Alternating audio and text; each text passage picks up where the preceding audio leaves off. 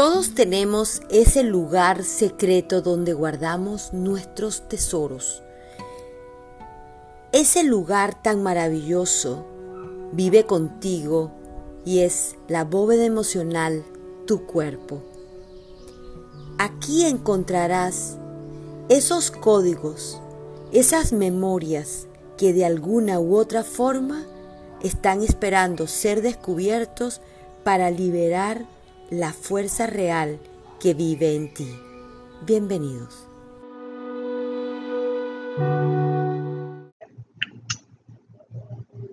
situación, condición de alcoholismo. Y su oh. madre, pues una mujer muy abnegada, eh, en casa, sufrida, con una hermana mayor inquieta, traviesa, que dice, pues esto yo no quiero para mi casa, y entonces un poco descarriada, va, viene, va, viene, y, es perfecto, ¿no? Claro. Unas gemelas que son menores, es decir, esta chica es la del medio. Y decía, pues yo trabajo, estudio, eh, tiene profesión, es maestra de matemáticas, y todo lo llevo a mi casa y ayudo, pero la consentida, la querida y la que menos hace nada es la hermana mayor, ¿no? Entonces, yo por más que le llevo cosas a mamá, a papá, a mis hermanas, siempre le falta algo. Toma en cuenta, siempre con ese sentimiento y ese pensamiento de, de, falta, de carencia, de pertenecer. Exacto. Entonces, hay momentos en que ella comenta que no quiere ir a su casa. Y bueno, pues bueno, vive conmigo, viaja conmigo, este, es una persona que está conmigo y aquí es, es alguien que, por supuesto, es, es querida, independientemente de que realiza una función, un trabajo específico, ese sentido de pertenencia nos lleva en nuestras vidas a, a adoptar estas, estos lugares y estas familias, ¿sabes? Donde realmente nos reconocen por quienes somos, no independientemente de los lazos sanguíneos. Exacto. Así que Tal cual. Con gusto lo comparto porque es, es algo que, tal como tú lo describes, con sus características y nombres, hoy entiendo de dónde viene. Totalmente. Gracias, Gloria. Porque además, eh, cuando, cuando yo eh, hablo de mí, por supuesto, ¿no? Sobre todo en la adolescencia, en la adolescencia, ah, mis 13 años fueron de terror para mí. La sensación era como, no encajo en ningún lado. Eh, tengo, siempre sentía que, los grupos de mi edad eran aburridos y los grandes, pues yo era como muy chiquita, muy, muy, muy chiquitica, muy chamita, como decimos en Venezuela, como para encajar en esos grupos. Y la sensación a mis 13 años era como trágame tierra, porque además era súper delgada, eh, con, con unos senos muy grandes para mi tamaño, por mi cuerpito, y quería desaparecer. Ojalá me hubiera tragado la historia, la tierra misma, me hubiera tragado. Hoy en día, al contrario, las niñas más bien quieren operarse para tener unos senos bien grandes y pronunciados. Yo quería desaparecer para ese momento de mi existencia. Y, recuerdo muchísimo que, yo intentaba conseguir como validación, Y creo que es natural que pasemos por esos estados de quién soy, validando con otros y sobre todo a nivel de, los, de adolescencia. Y recuerdo muchísimo, ah, y esto, bueno, puede ser, suena así como que demasiado dramático, y, yo recuerdo un día que me tardé muchísimo para vestirme, para colocándome el uniforme para ir al cole, ¿no? Y mi mamá me fue a buscar y me ha conseguido, tipo, con respeto a toda la cultura japonesa, envolviéndome como con una faja durísimo este, los senos. Yo quería salir de ahí plancha y plana como todas las otras, porque yo me había desarrollado a muy temprana edad. Entonces, esa sensación de que tú estás en esa, eh, allí, en ese lugar, no es tan sencillo. Y dependiendo cómo lo lleves y con, las personas que te validen afuera, eh, puedes quedarte en esa historia y en ese hueco. Por suerte, Este, mi mamá lo hizo espectacular. Eh, me dijo, me, me, mostró, se mostró a ella misma. Eh, me dijo, pero es que yo estaría feliz si tuviera lo que tú tienes, miéstrate aquí, no pasa nada, este, no te sientas mal. Bueno, me, me, fue llevando, ¿no? De buena manera y allí pasé mis 13 rápidamente. Luego entendí que no pasaba nada y lo pude, eh, pude como asociarlo a mi feminidad y no a mi vulnerabilidad, porque lo que yo sentía era que, que no podía, que ojalá me enterrara y si me hubiera enterrado hubiera sido buenísimo, ¿no? Parece una tontería. Entonces, si a eso le sumamos de repente otras cosas en la vida y no tenemos la conciencia, pues vamos a buscar eh, sentirnos confirmar que no tenemos un valor. Eh, y por eso va más allá no solo de si mamá o papá de dos a cuatro estaban muy ocupados o habían otros hermanos y me hicieron sentir que no, que no valía. Y sobre todo a, a los dos añitos, cuando está en el proceso de creación de los hábitos, ¿sabes? De control de finteres, etcétera. Si por casualidad eh, alguna persona no, tiene, no lo desarrolla tan rápido o lo comparan con el hermano o la mamá está muy cansada o tu cuidador está muy cansado, te va a empezar a decir cosas. Es que eres un cochino o cochina, es que no puede. Y entonces después de grande tenemos problemas con, ah, con el colon, ¿sí? No, no podemos evacuar fácilmente, tenemos problemas con nuestra limpieza, nos vamos al otro extremo, desarrollamos la, obsesión por limpiarnos y tiene que ver mucho con una memoria de desvalorización. Entonces, hay, hay situaciones que venimos hablando y arrastrando que tiene que ver con el sistema, con nuestros ancestros, con la parte hereditaria, de cómo viene, cuál es la visión, cuál es mi lugar. Y cuando por alguna razón perdemos esa conexión, esa vinculación con tu seguridad, con el amor y el respeto, entonces vamos a vivir una vida de adultos complicadas y a nivel de salud también. Cuando digo, hablo de la vinculación, es súper importante aclarar que estar vinculado, tener una buena vinculación con los padres o con la familia o de donde uno viene, no tiene que ver con que te lleves bien.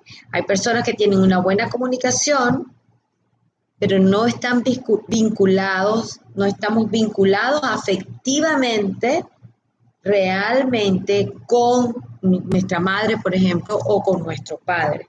Entonces es importante observar, porque si no tenemos una real vinculación, lo vamos a notar en nuestras relaciones, lo vamos a notar en nuestro manera de conseguir el éxito, el famoso éxito. Así que eh, solo observando.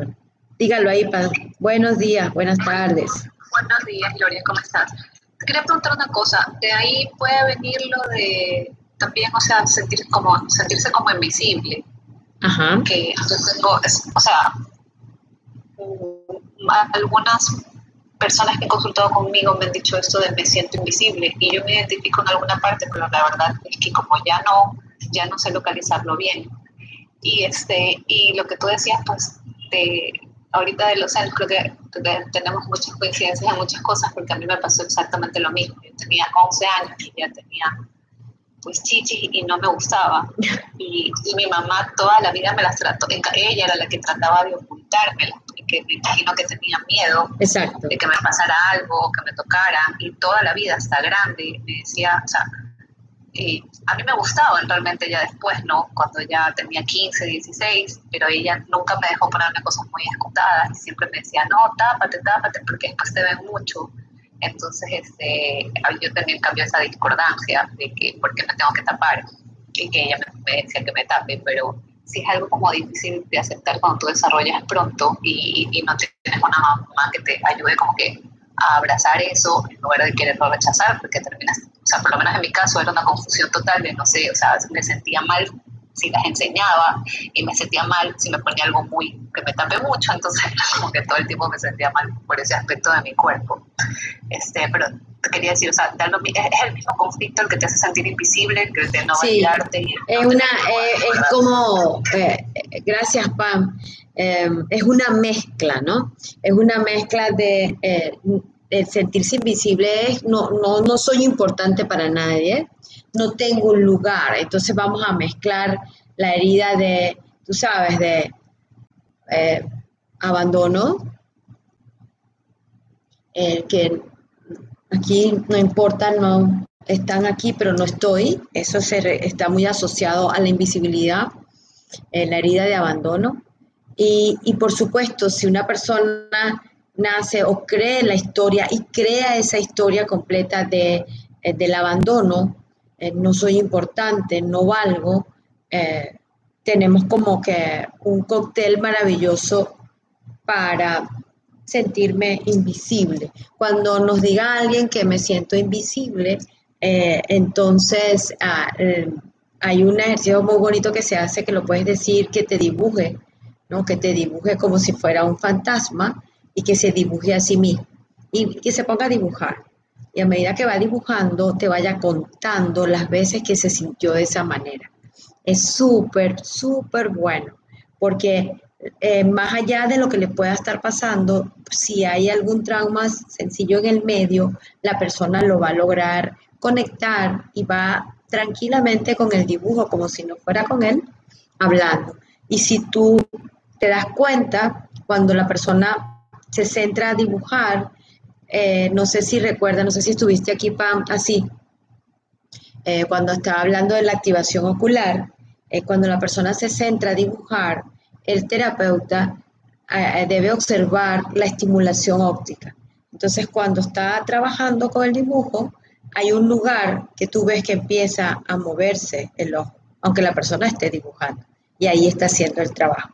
Porque el, ser invisible eh, te lleva a desconectarte algunas veces y por eso eh, hablaba hoy que el tema, el, el título de la sala sonó así como a novela de esas terribles dramáticas de horrible, porque eh, era eh, lazos de sangre, ¿no? Depresión. Y es que algunas veces viene tan acentuado esa memoria que la tomamos casi como natural.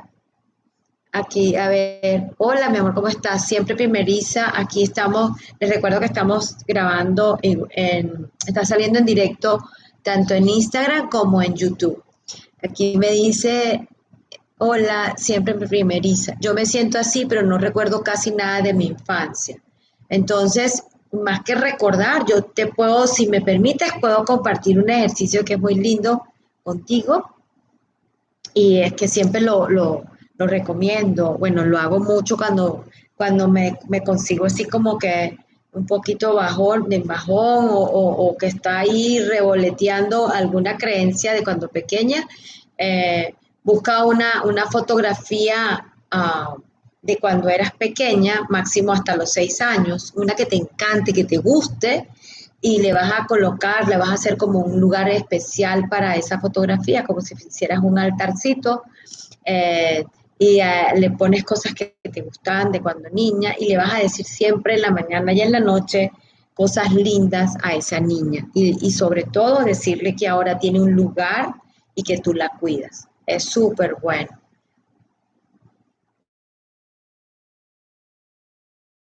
Hacer, practica lo que es buenísimo. Eh, y me cuentas después, mira Lidia, no me sirvió, sí me sirvió. Ah, ahí eh, hay algo para nosotros. De alguna manera eh, nos lleva a, a reconectarnos, a darnos valor a nosotros mismos. Porque ¿Por qué nos sentimos desvalorizados? Porque estamos esperando que los que están fuera de nosotros nos den un valor. ¿Sí? Si hiciéramos un ejercicio aquí y le dijéramos cuánto vales, dime cuánto vales, ya sabes, tienes clarito lo que vales. Si le pusiéramos un precio en una cifra, ¿cuánto sería tu valor? Eh, parece una tontería, pero es que es súper importante. Y, no es porque aquí hay livio, porque tiene que ver dinero, es que el dinero es la sangre de la vida. Y si yo no tengo claro lo que yo valgo, alguien va a poner el valor sobre mí. Y eso hablando del dinero. Si lo llevamos entonces más al área de mi relación, a mi área de mis afectos, mi área de cómo yo me veo y cómo me, me expreso y me siento con los demás, entonces los otros van a colocar los límites sobre ti. Y si yo no tengo claro mi límite, ¿qué va a pasar? Voy a terminar otra vez en la esquinita inexistente. Son esas personas que tú dices, alguien te pregunta, mira, ¿y llegó Olivia a, la fiesta? Olivia, no, yo no la vi ni me enteré que vino. ¿Sí? Ese tipo de personas que, que pasan desapercibidos porque vienen con tanta creencia de que no, no valen que casi ni se mueven. Entonces tú los ves que la consecuencia de, a nivel emocional y a nivel de memoria, a nivel de nuestro cuerpo, ¿cuál será? Van a tener directa afección en toda la parte del sistema sanguíneo. Podemos tener entonces anemias repetidas una y otra vez, deficiencia de la vitamina B12. Quien tenga deficiencia de la vitamina B12 habrá de desvalorización, de desconexión con la vida, con el deseo, más que con la vida, con el deseo de vivir, la pasión, eso de que, te despiertas en la mañana y por eso es que quiero levantarme, ¿no? Eh, a eso, a esa pasión de estar vivo. Entonces, cuando una persona, por ejemplo, llega a consulta y, y te dice, es que he tenido cuatro accidentes muy graves de tránsito, y ahí nota, toma nota, algo más está debajo de esos accidentes. No estoy diciendo con esto que conscientemente la persona llegó y quiso pasar cuatro accidentes.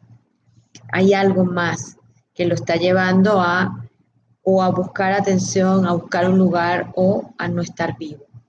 Suena horrible, pero así sucede. Entonces el estar presente me permite ah, caramba, es que yo me he sentido así.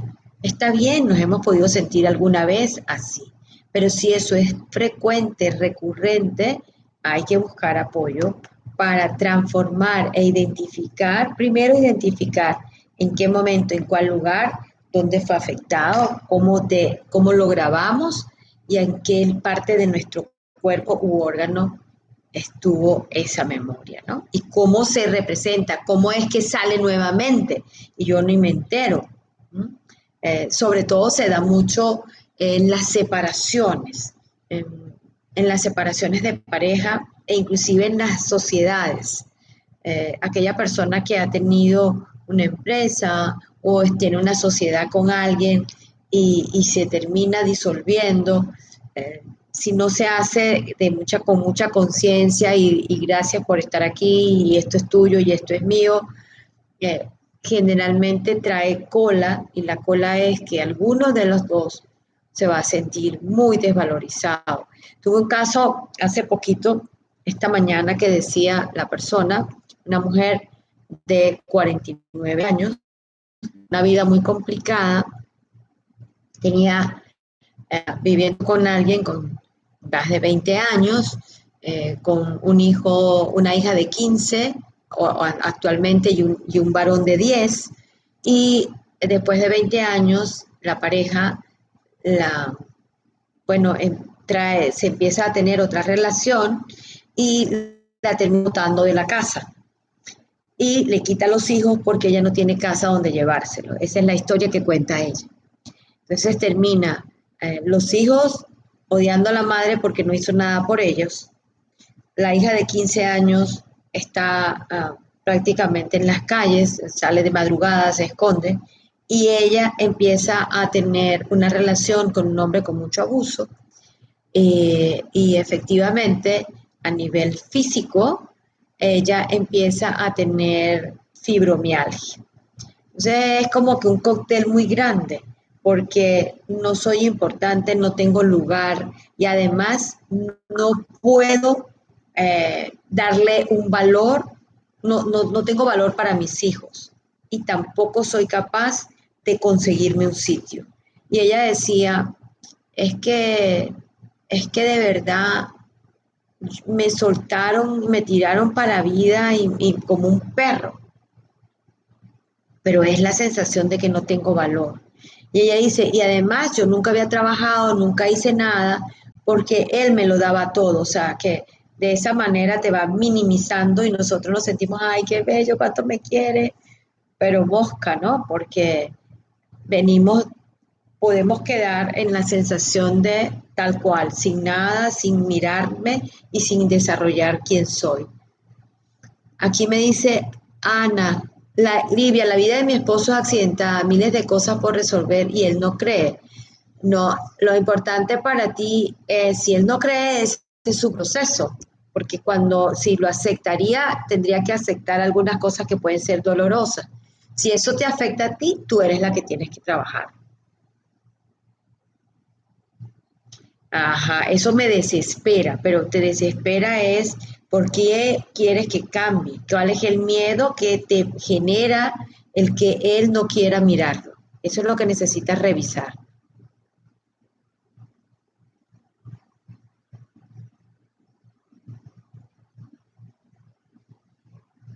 Entonces es importante poderlo ver, ¿sí?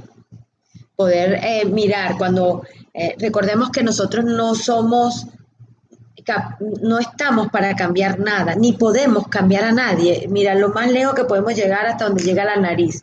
Y si es una nariz como la mía, que es medio chata, no tiene mucho poder.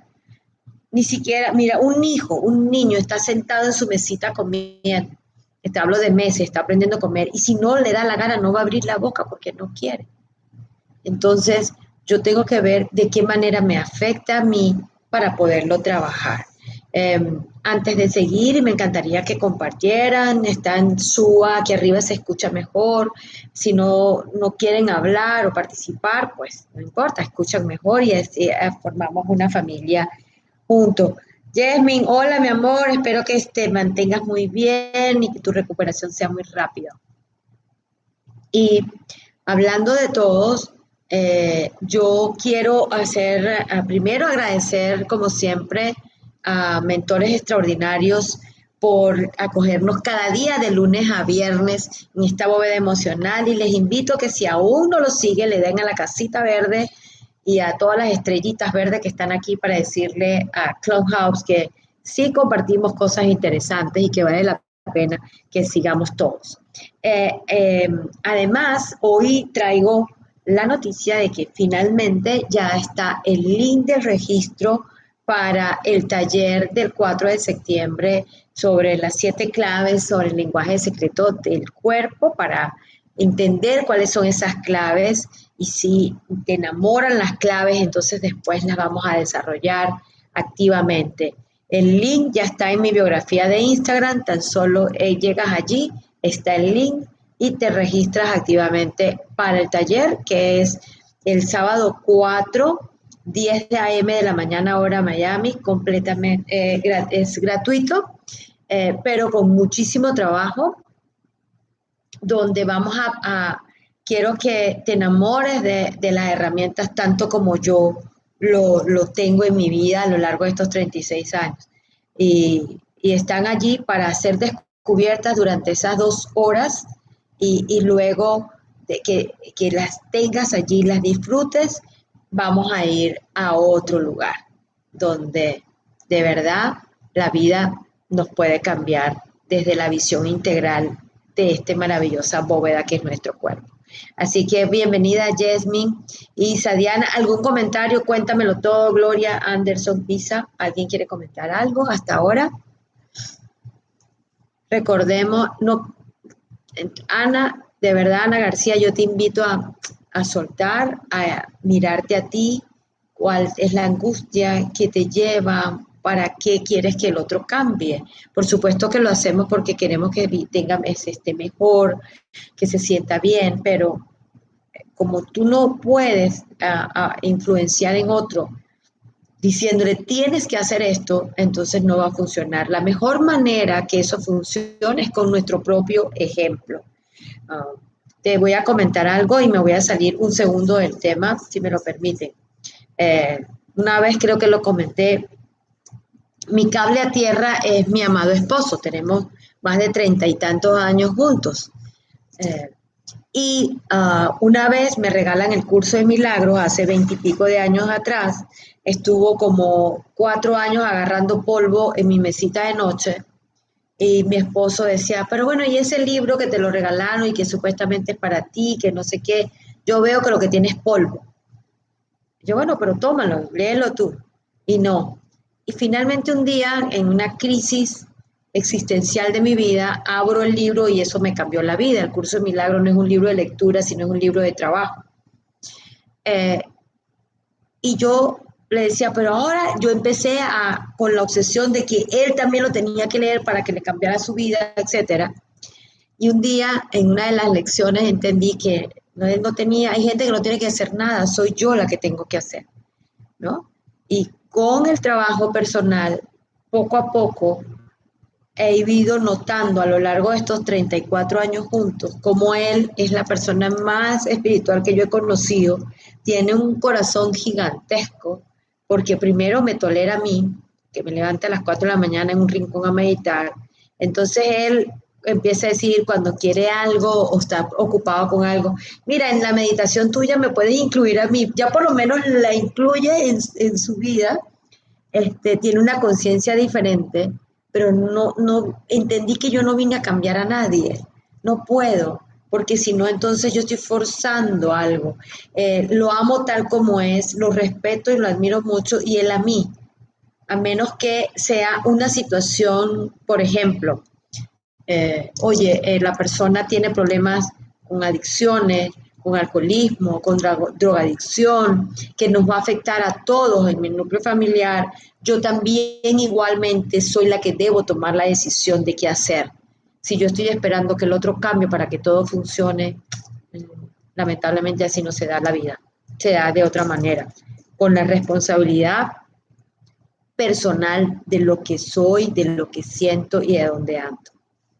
Así que bueno, eso es aquí en paréntesis, nada más. Volvemos aquí. Hola Flavia, ¿cómo estás?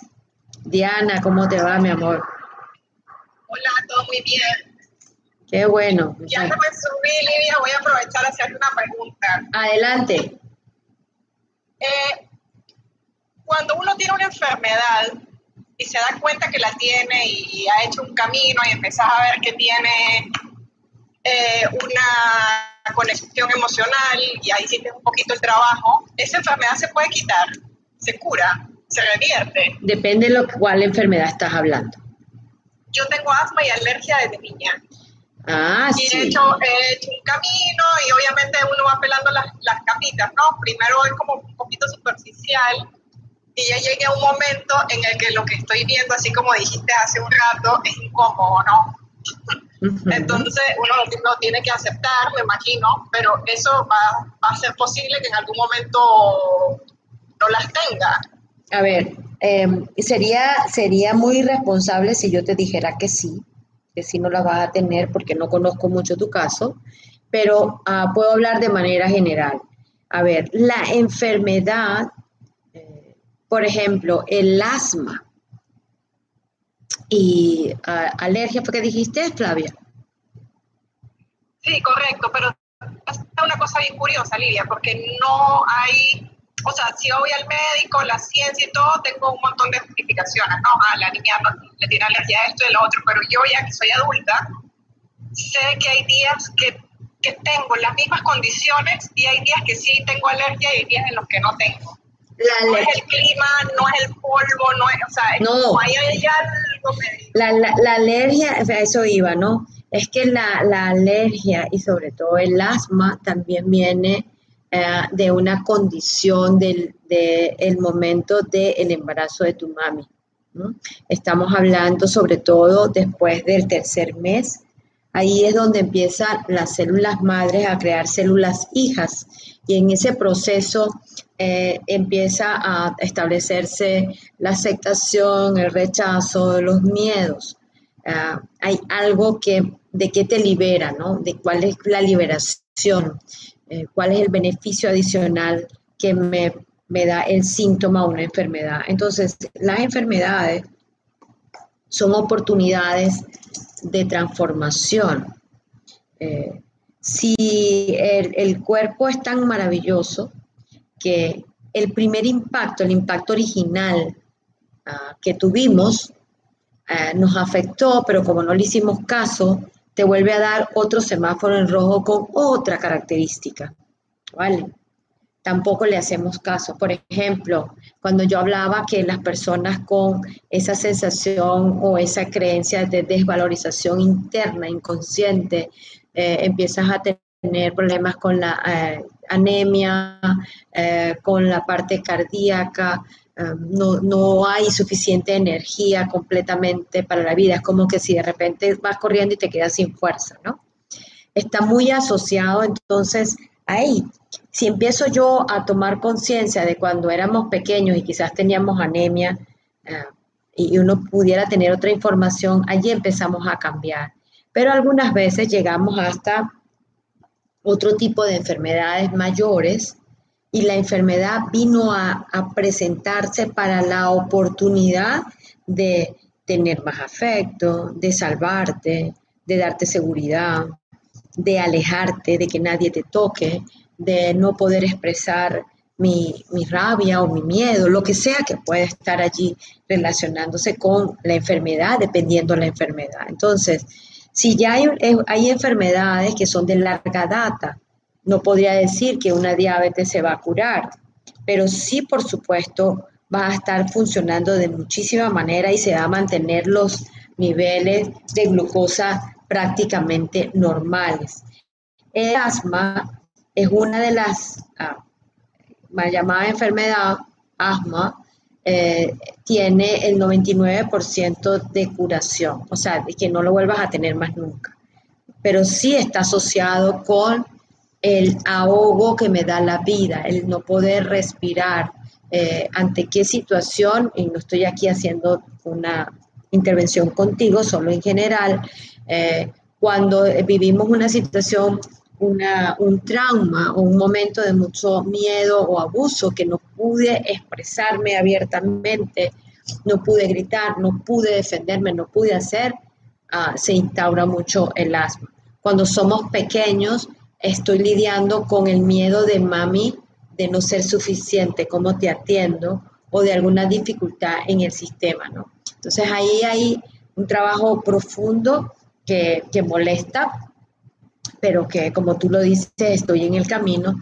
Y sí, si estás ya trabajándolo, sigue, porque hay que llegar directamente a, no te dejes llevar por el asma ni la alergia. El asma y la alergia eh, son la, la cortina de humo.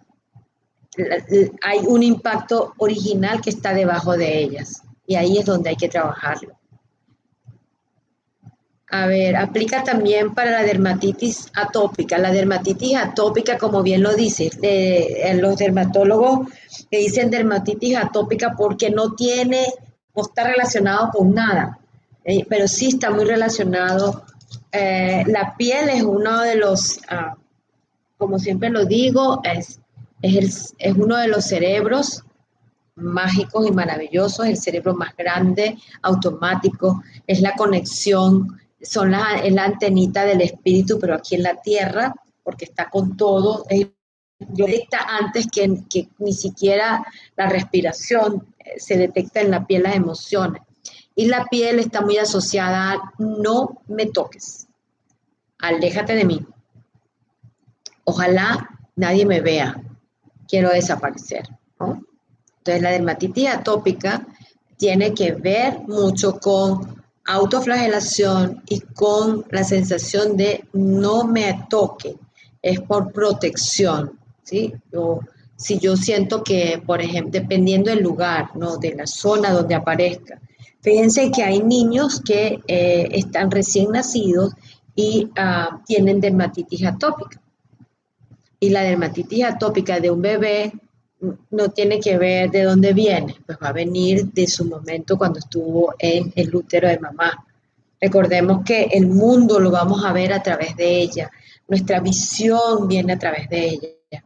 Y la acomodación de nuestro ser, es decir, de lo que venimos a hacer y para qué venimos, se da en los primeros tantos de la vida, en en las primeras semanas de cuando estamos aquí entrando.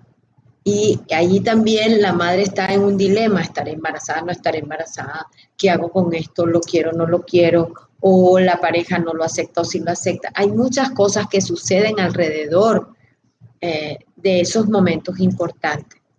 Entonces, la desvalorización, por supuesto, la vamos a ver afuera, ya grandes, con más conciencia, o podemos venir con ella arrastrándonos pero viene, es como una cadenita, ¿no? Que viene de muchos sistemas y de, muchas otras áreas que no entendemos. Y por eso eh, es parte, uno de los objetivos de la bóveda emocional es desarrollar y, y activar la conciencia y la escucha de nuestro cuerpo, porque yo lo repito hasta el cansancio. Lo único que tú no puedes dejar colgado en tu casa, en el closet, es tu cuerpo. Con ese te lo llevas arriba y abajo. Y está allí para darte una información valiosa de para qué pasa esto, qué sucede. Eh, como, como hablamos, cada partecita eh, del cuerpo, por ejemplo, agradezco muchísimo que a pesar de que viví lo que les contaba con las mamás cuando tenía 13 años de edad, hasta ahora no, no he tenido nunca nódulos, nada pero si yo quizás no hubiera tenido un apoyo diferente, quizás hubiera desarrollado nódulos o hasta, hasta quistes muy dolorosos, porque en el fondo, para intentar que no existieran, quién sabe cómo el cuerpo tan solo es obediente, tan solo es obediente. Es que yo no quiero ya, ay, qué fastidio la menstruación, yo no quiero menstruación. Entonces, de repente, tenemos ovarios poliquísticos ah, es que, es que cómo me trago esto y empieza la persona con una gastritis y nadie entiende por qué. Entonces, e, el estar presente nos va a permitir de verdad andar como más libres, con menos peso en la vida y sobre todo integrarlo a, a las herramientas que tenemos de trabajo, sobre todo aquellas personas que son terapeutas, coach, psicólogos que están en el proceso de apoyar a otros. Todos apoyamos a otros y estamos al servicio y, y por eso cuando tengamos y tenemos una visión más amplia, hasta del socio que tengo lo voy a mirar con más compasión. Porque si el socio llega todo el tiempo con unas ideas, con no sé qué, no sé cuánto, en vez de decirle tómate un TUM o lo que sea, un antiácido, ah, ya yo sé qué era lo que dice allá en la bóveda, que fue lo que he ido aprendiendo, ah, caramba, que es que el cerebro, número dos, el estómago, y que está procesando algo que quizás eh, no entiende y no puede asumir y no puede absorber, o si es que tengo problemas en las manos y me tengo dolor, ¿qué va a pasar? ¿Qué será lo que no puedo expresar? No sé. Entonces hasta eso me va a permitir tener una relación más compasiva con los demás. Bueno, cuéntemelo todo, cómo vamos, que son las 1.03. Anderson, Gloria. sí, Jasmine. Bienvenida, mi amor. Hola, ¿cómo están? ¿Cómo están todos? Buenas tardes. Muy bien, mi amor. Desde Venezuela. Tenía una pregunta para ti. Sí, señora. parte testimonio y parte pregunta. ahora, como, como tú sabes, pero el resto no, lo pongo al día, me acabo de hacer una histerectomía por eh, fibromas, por fibromatosis uterina. Y bueno, he estado como trabajando todo ese proceso y como llegué hasta ahí. Estoy muy bien, gracias a Dios. Eh, Súper atípico porque no he sentido dolor. La verdad es que nadie se lo explica. Hoy cumplo una semana operada y las que han pasado por esa operación, bueno, dicen que es horrible. Ya había escuchado como los mil cuentos, pero decidí sentir lo que, lo que estuviera Em, programado para mí, me programé para no para el no al dolor, porque soy no al dolor siempre.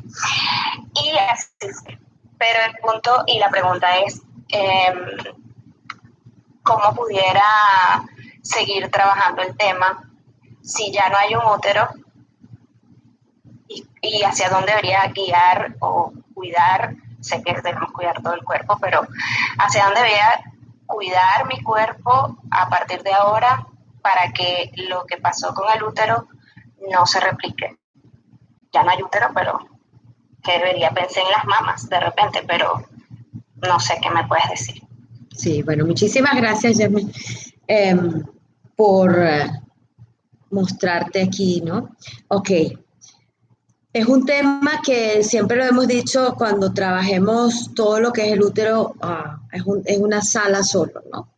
Pero voy a hacerlo más eh, resumido y, lo más importante. Uno, el útero para la mujer, el útero representa la, la tierra en uno mismo, la madre tierra, ¿no? Tiene la capacidad de manejar toda la capacidad de creación, de transformación, y no me refiero solo a que tengamos un hijo, no, la creación, nuestra creación como mujer, toda nuestra fuerza, la sensibilidad, eh, la contención, eh, la amabilidad, la, pasión, la alegría, eh, todo eso representa en nuestro útero.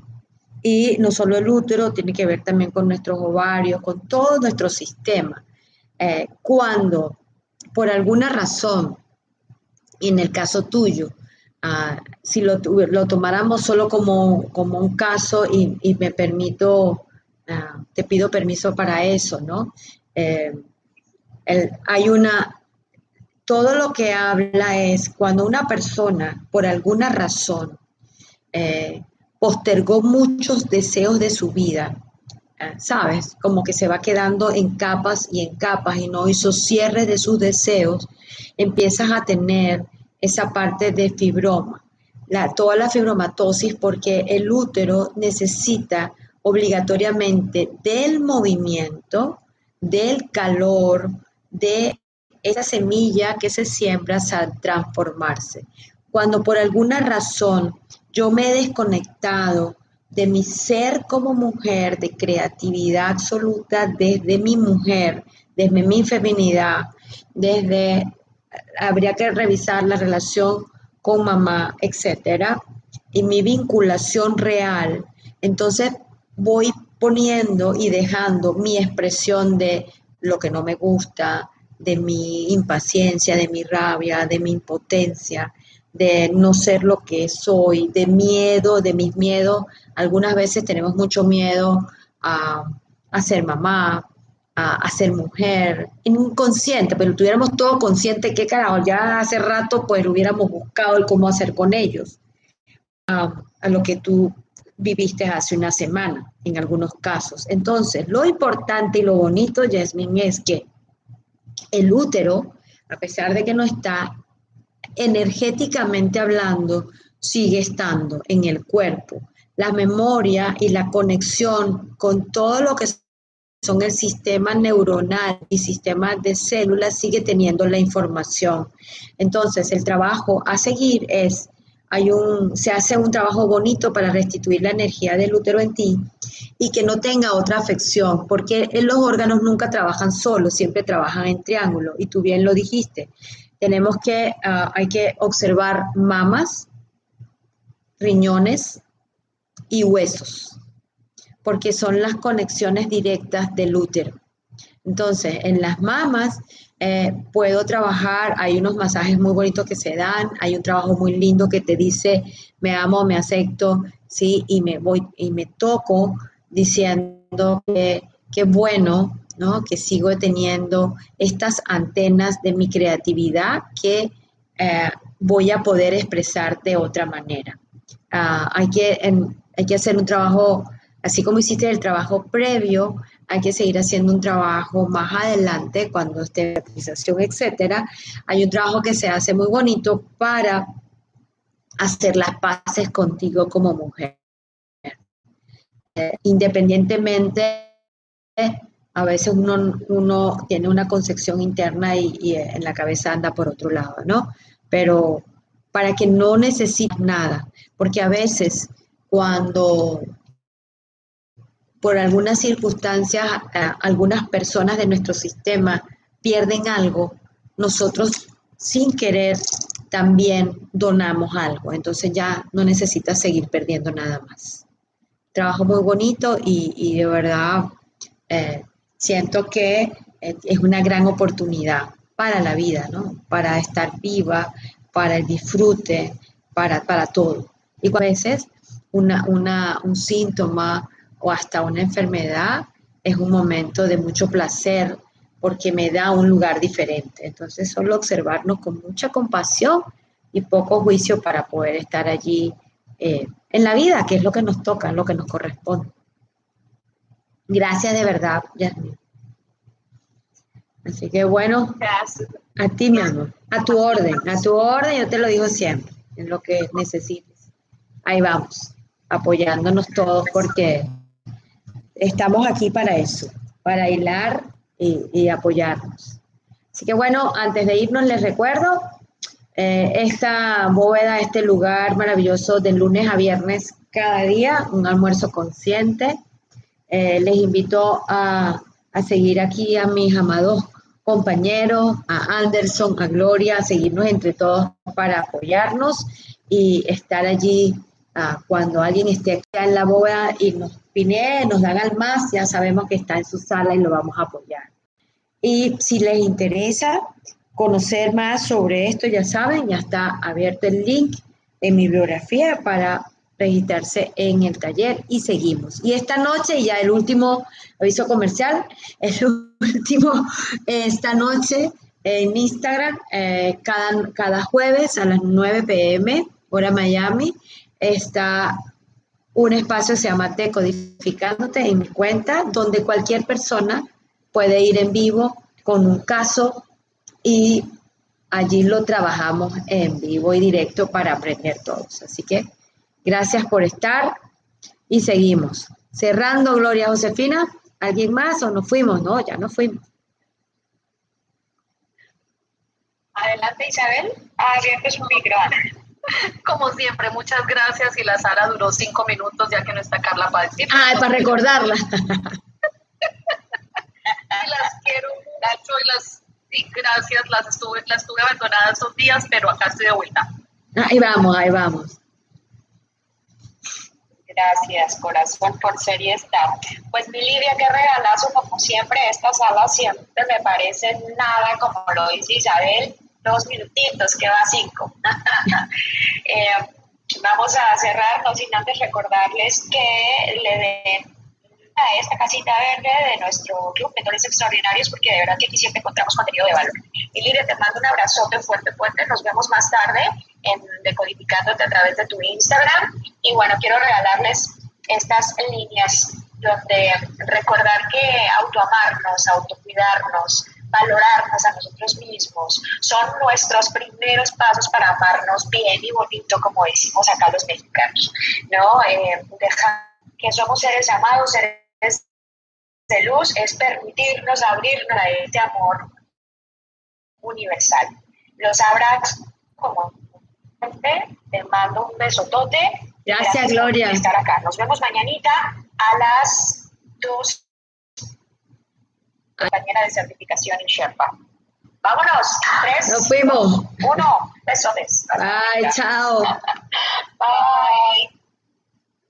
Bueno, muchísimas gracias eh, los que estuvieron completos hasta aquí en esta bóveda emocional cada día de lunes a viernes a ese almuerzo consciente a las 12 hora Miami, uh, donde todos aprendemos y sobre todo recuerden que lo único que no puedes dejar colgado en tu closet es el cuerpo y está allí para ser despertado, para entregarlo todo. Así que feliz tarde, nos vemos esta noche en 9 pm y recuerden que el link para registrarse en el taller del día sábado 4 de septiembre, 10 a.m. hora Miami, las siete claves para descubrir el lenguaje secreto de este cuerpo, de esta bóveda, está allí en mi biografía, tan solo le dan link y listo. Bye bye, hasta mañana, hasta más tarde, pero hasta mañana en la bóveda. Chao, chao.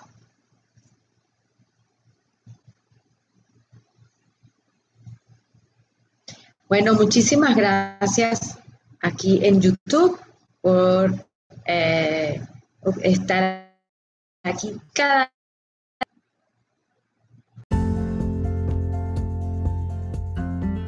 Y ahora, cerrando esta bóveda por el día de hoy, espero hayas recuperado alguno de tus tesoros. Que esto que vimos, llévalo a ti, a tu sentir, y pregúntate, ¿qué más hay para mí? Te espero cada día aquí en esta bóveda emocional